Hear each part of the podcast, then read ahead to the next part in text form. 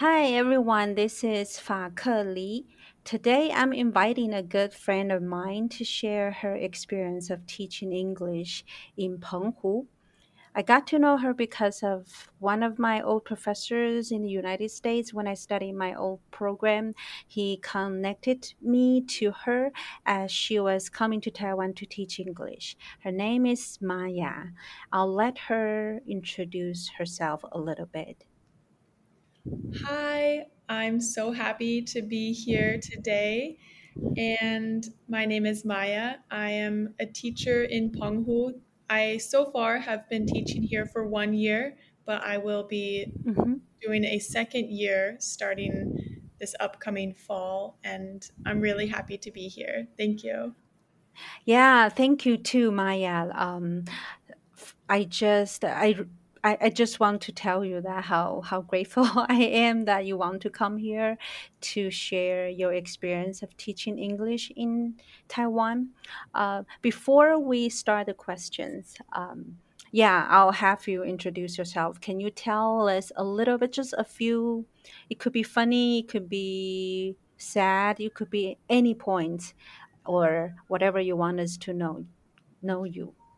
Sure. So hmm I was not originally planning to come to Taiwan because hmm the the truth is I had applied for a Fulbright Teaching Award back in 2020 and the country I chose was Indonesia, but then hmm due to COVID it was canceled for 2020 and then COVID again it was canceled for 2021 Oh wow. yeah, so it was canceled a third time for Indonesia at the start of the 2022 academic year, but this program, Fulbright, offered um, offered me to switch countries and come to Taiwan instead.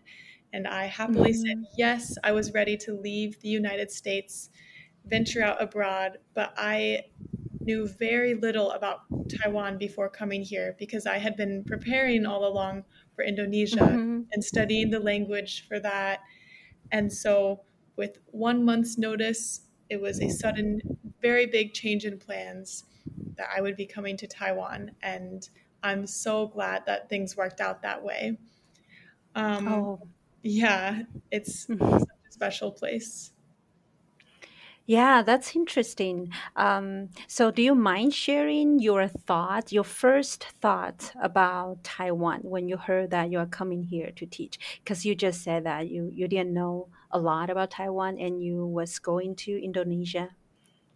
Yeah, so, well, I was looking at the different places that the Fulbright program could have me Mm-hmm. teach, and I originally saw these different cool options like Taipei, Kaohsiung, Mm-hmm. Tainan, Taichung. They all seemed really neat, really cool. And then on the list, they had this place called Penghu, and I looked on the map to find Penghu, and I saw it was in the middle of the ocean. It was super small, and they Mm-hmm. also had this place Kinmen I had not heard of, and I was like, well, Mm-hmm. I hope I don't get Kinmen or Penghu because I want to see all of these other big oh. cities and other parts of Taiwan. And lo and behold, I get placed in Penghu, and I was not happy. I emailed to Fulbright and asked if I could switch uh-huh. to Taipei, please. and they said, "Meo banfa, you can." Oh, yeah, I so see. I had to begin to come to terms with it while Mhm, having to still figure out how to leave the country in just a matter of a few weeks. It was a very big mhm. thing to try to wrap my head around. Like, I'm not just moving to Taiwan, I'm moving to rural, small island off of an island, Taiwan. Yeah, I have to be honest, even though growing up in Taiwan, I ha I still haven't been there before. But I remember hearing how beautiful it is there. So I I regret that I didn't have time to visit, and I hope, I really hope I can one day. Yeah, So for I Mhm. I hope you can You're too. saying, Oh, it's a it's yeah. course. So, uh, you mentioned Fulbright program. Are you a Fulbright uh, student, or can you just introduce a little bit what Fulbright is? Yeah, so Mm-hmm. Fulbright is a US program, and there are two options that Mm, US citizens can apply for. One is Mm-hmm. for teaching English abroad, and there are Mm, lots of countries you can go to all over the world in, in South America, Europe, Asia, Africa. Um, so there's a big variety of places you can teach. And the other type of award you can apply for is Mm-hmm. to do a research project. But that award is more targeted for students who are in graduate schools or who have a bit Mm-hmm. of further education. But for myself, I have only finished an undergraduate degree. So I applied for the Mm-hmm. teaching teaching English award. Okay. And what's the transition from your undergraduate degree to pursuing Fulbright program uh, regarding English teaching? Good question. So I Mm-hmm. in the US, the Fulbright award is known to be pretty competitive. So when I applied, I didn't think I had much of a chance to get it, but a professor had Mm-hmm. really encouraged me and said, "Oh, you might as well try. I think you have a better shot than you think." And Mm-hmm. so I was really surprised when I got it and it made me think, "Oh, I can do more things than I had originally given myself credit for. Like I should I should try for these harder to get scholarships."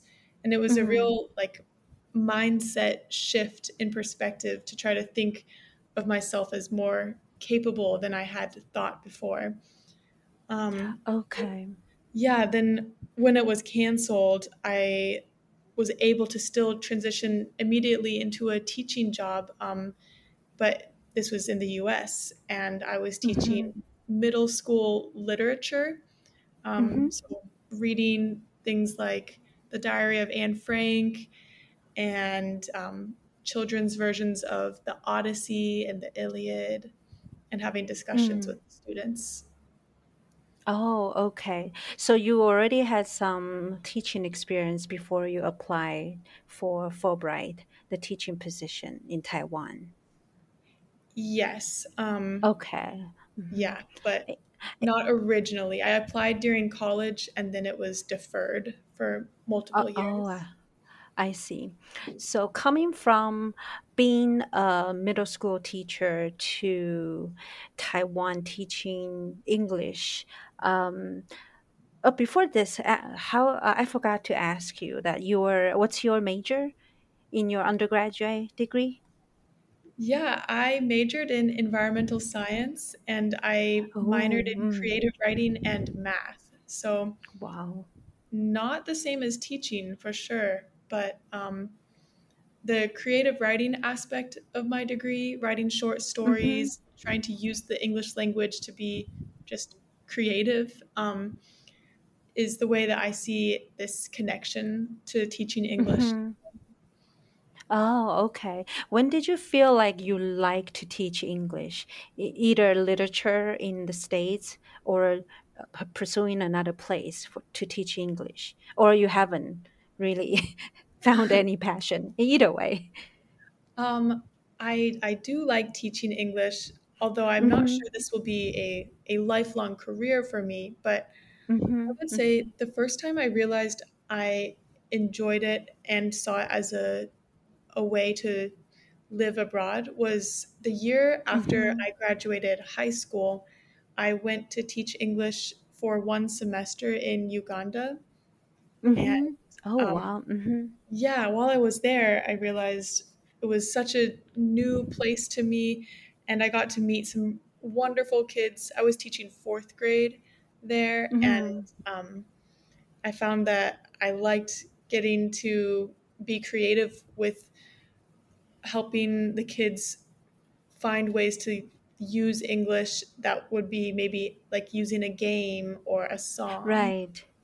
Yeah. Yeah, lessoning plan. I I like to do lessoning plan somehow. I- Um, I Mhm. remember because I'm a teacher too, so that Mhm. part I think it's really creative. Um, so about teaching between uh, in the States as a middle school teacher and now here, also middle school, right? In Yes. Taiwan. Yeah. Um, what what make uh, what's the difference? Like um, I know everything is different. The States and Taiwan is different, but I'm saying maybe content wise or maybe cultural wise, is there anything that stand that stands out to you about the comparison? Um, yeah. So Mm-hmm. In the States, when I was teaching literature, we were reading novels and so big, long books, and the students would write essays on the books.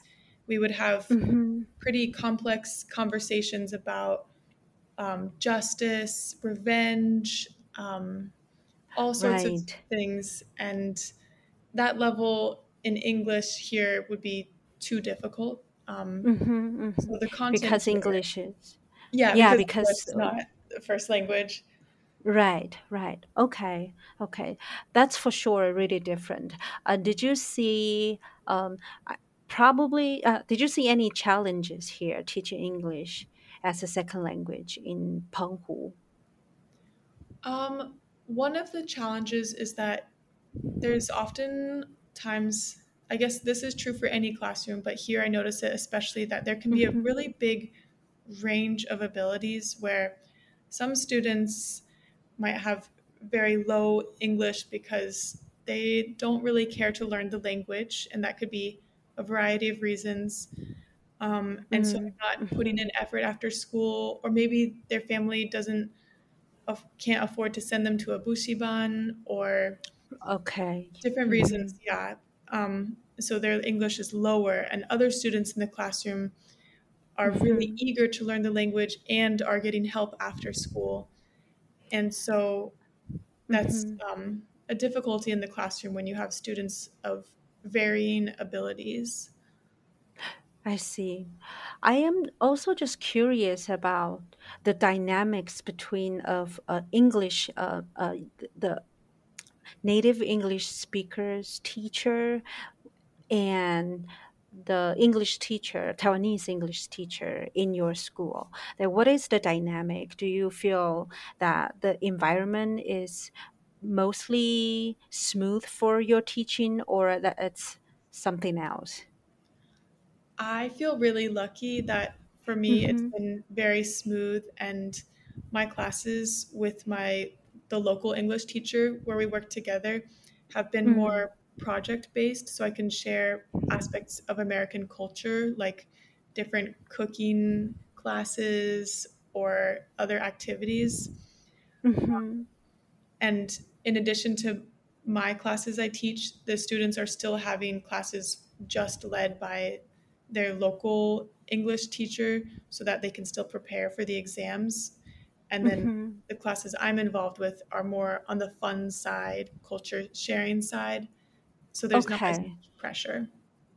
Okay. So as a I uh, as a young adult uh, about this is more asking for, from like the, the the audience or our listeners they're if they're in more of a, the, the the the the US side for the opportunities to getting into uh, programs like Fulbright to teach English overseas.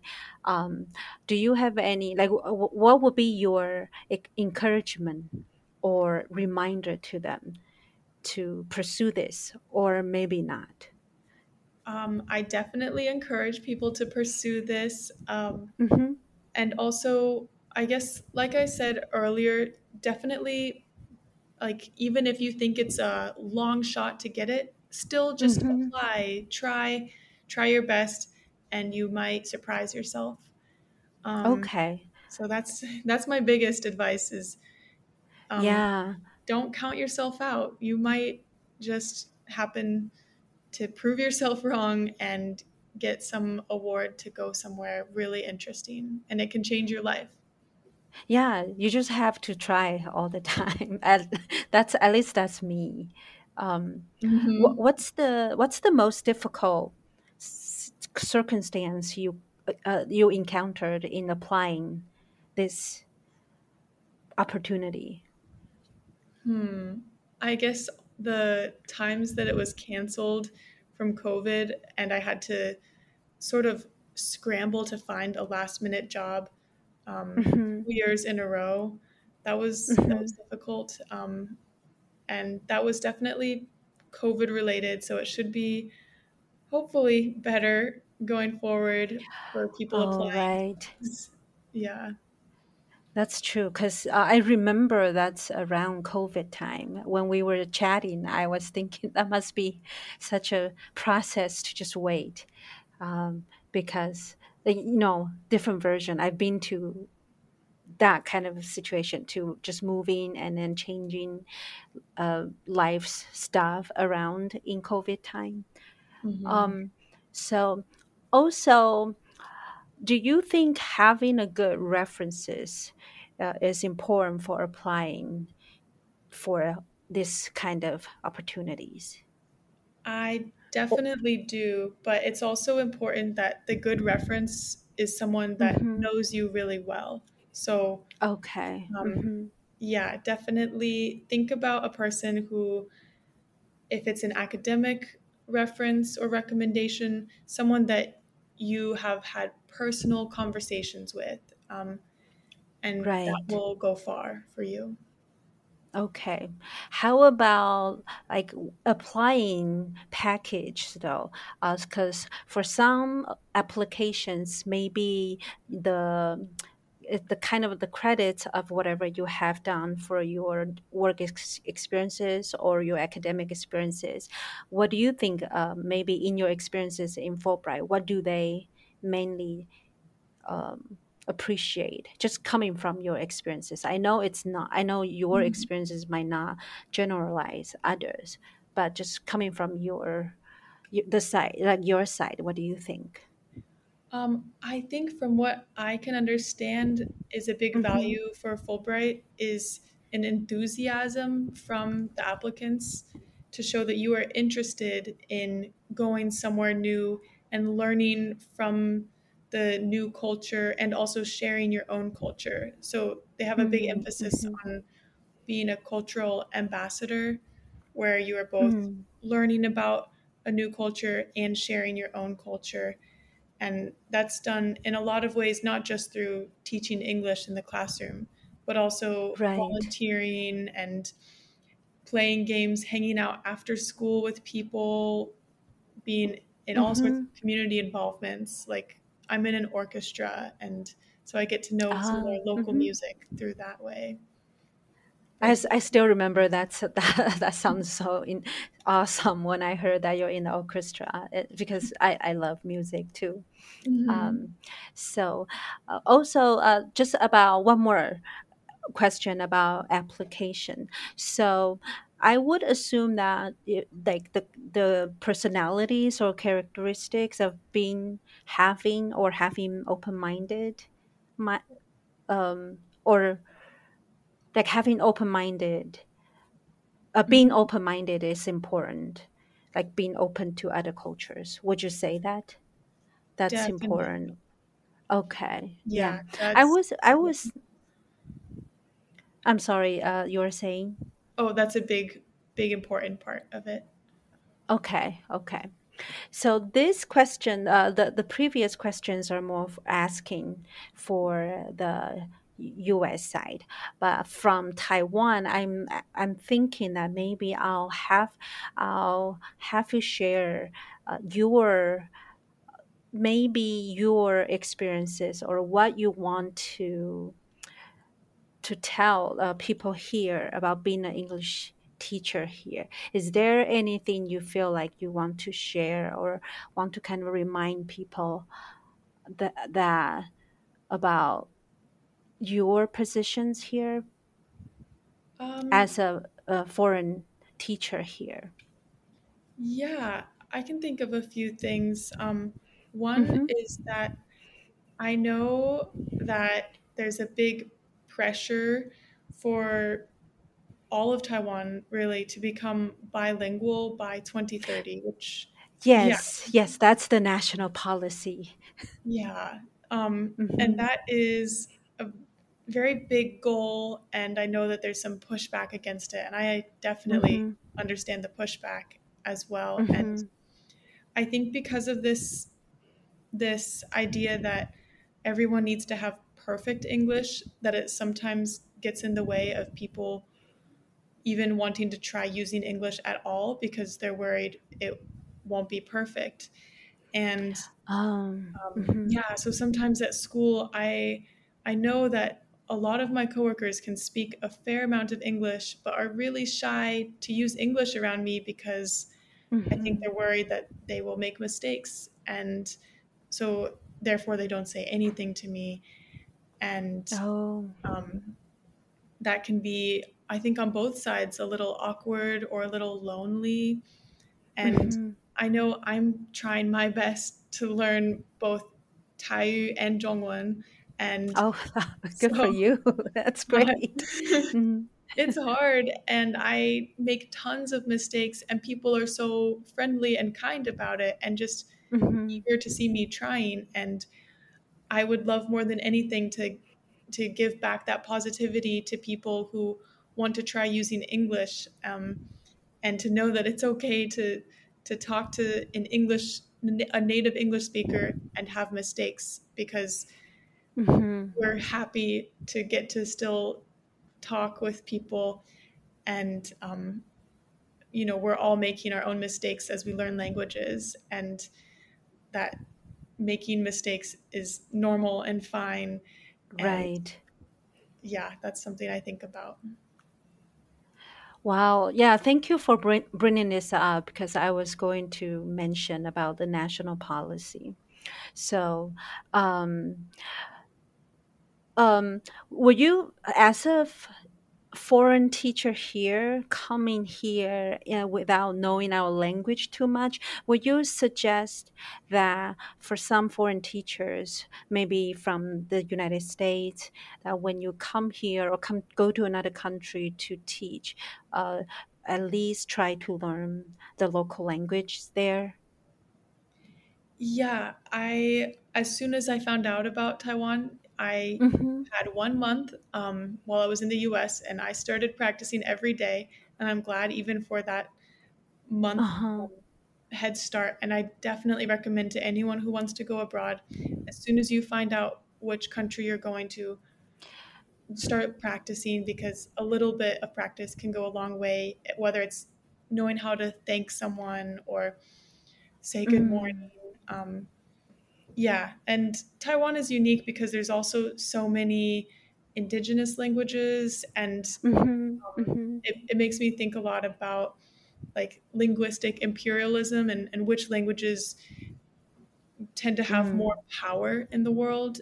And mm-hmm. um, so, for that, I also would recommend to anyone going abroad, going to a place that might have some more minority languages, to also mm. do your due diligence and work on learning those too, at least some, because these languages, it might feel like they're dying out, but that's only because people act like they don't care. And, and we need to care. These, these languages are part of history and culture and life.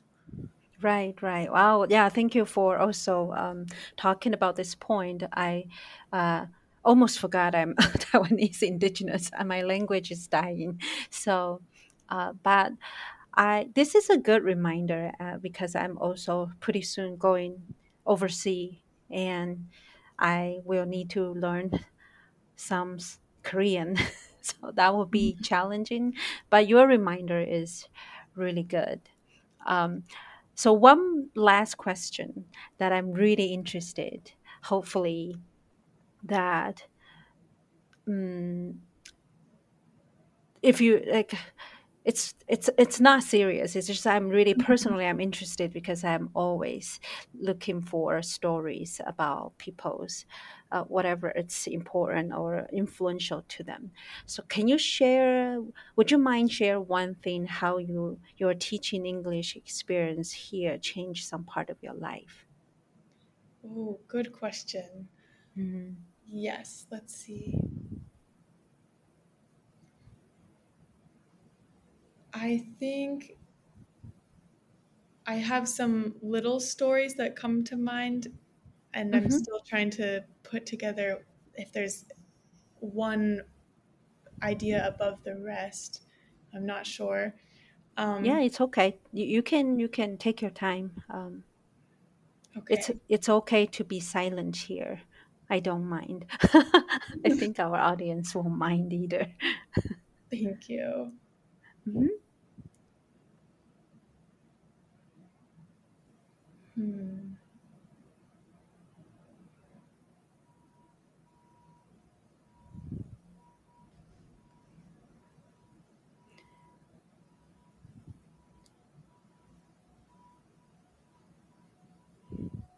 I think I have um, Mhm. sort of multi-part answer of the way that my view, um, my Mhm. perspective on like general American imperialism has shifted or Oh, okay. thought about. Yeah, is that um, I think when English is so so oftentimes the like I guess lingua franca, the the language that people Mm. assume will be in common with others, Mhm. that um, it can make a native English speaker uh, feel like that is the only language, at least if you're growing up in America, the only language you bother to learn is your own language. But I think that that Mm. like the, one of the problems with that is that learning multiple languages changes the way you think and not just the way that you can Mm. interact with so much more of the world but like even just the way that different vocab words have a different Mhm. meaning in another language um, really i feel like can change how you might think about a given object or feeling or idea Mhm. and um, it just makes me wish that it, there were more emphasis in American classrooms to learn other languages rather than be, being complacent that, well, English is already the language I'm going to use, so why learn another one? I, I Right. that's a good mindset. And the more I'm here, the more I'm noticing my brain change in these ways too. Oh, wow.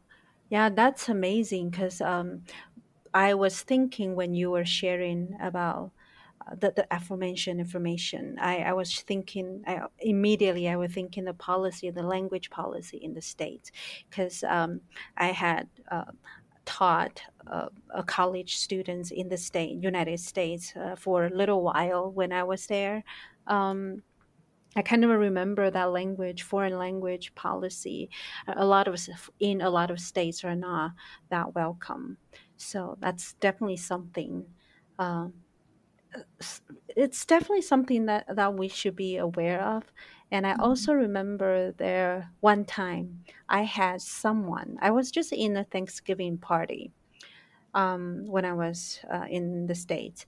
Um, there, there, there I there was one elder elder man. We were just chatting, and then I kind of remember he was sharing his experience in World War Two. He was he went to South Africa, and he said one sentence that kind of shocked me it's, he said that i believe i believe that everyone should speak english. So when i because english is international language so when i was in south korea in world war ii they didn't speak english that upsets me so much. So i, I feel kind of Uh, like the the linguistic imperial the mindset of linguistic imperialism this example it could be really for me it's the, exactly the example. Um, we are not saying right and wrong. We are saying like what you just said the just the mindset of growing up in a country um, who like that where the language english is kind of just a really powerful language around the world or people might be just led to believe that that's the only thing. And sometimes you, mm, for people it's kind of losing some chances to learn more for me. Mhm. that's really important wow maya. I was asking you to share your experience and now yeah you ended up in this topic that i always care. So i feel like oh i need another one hour to talk to you about with you about this. But i do appreciate that this is just how your insight here. And um, i hope that uh, when you have time we'll talk more about your life here? Mm-hmm. Absolutely. It's really been nice getting to also hear some of your thoughts and experiences about all of this. Yes. Yeah. Thank you. All right. You. So now, um, FaKeLi will be, I think, uh, my chat, uh, the episode here will be just ending, and I hope that you can come in soon. See you. Bye. See you. Bye.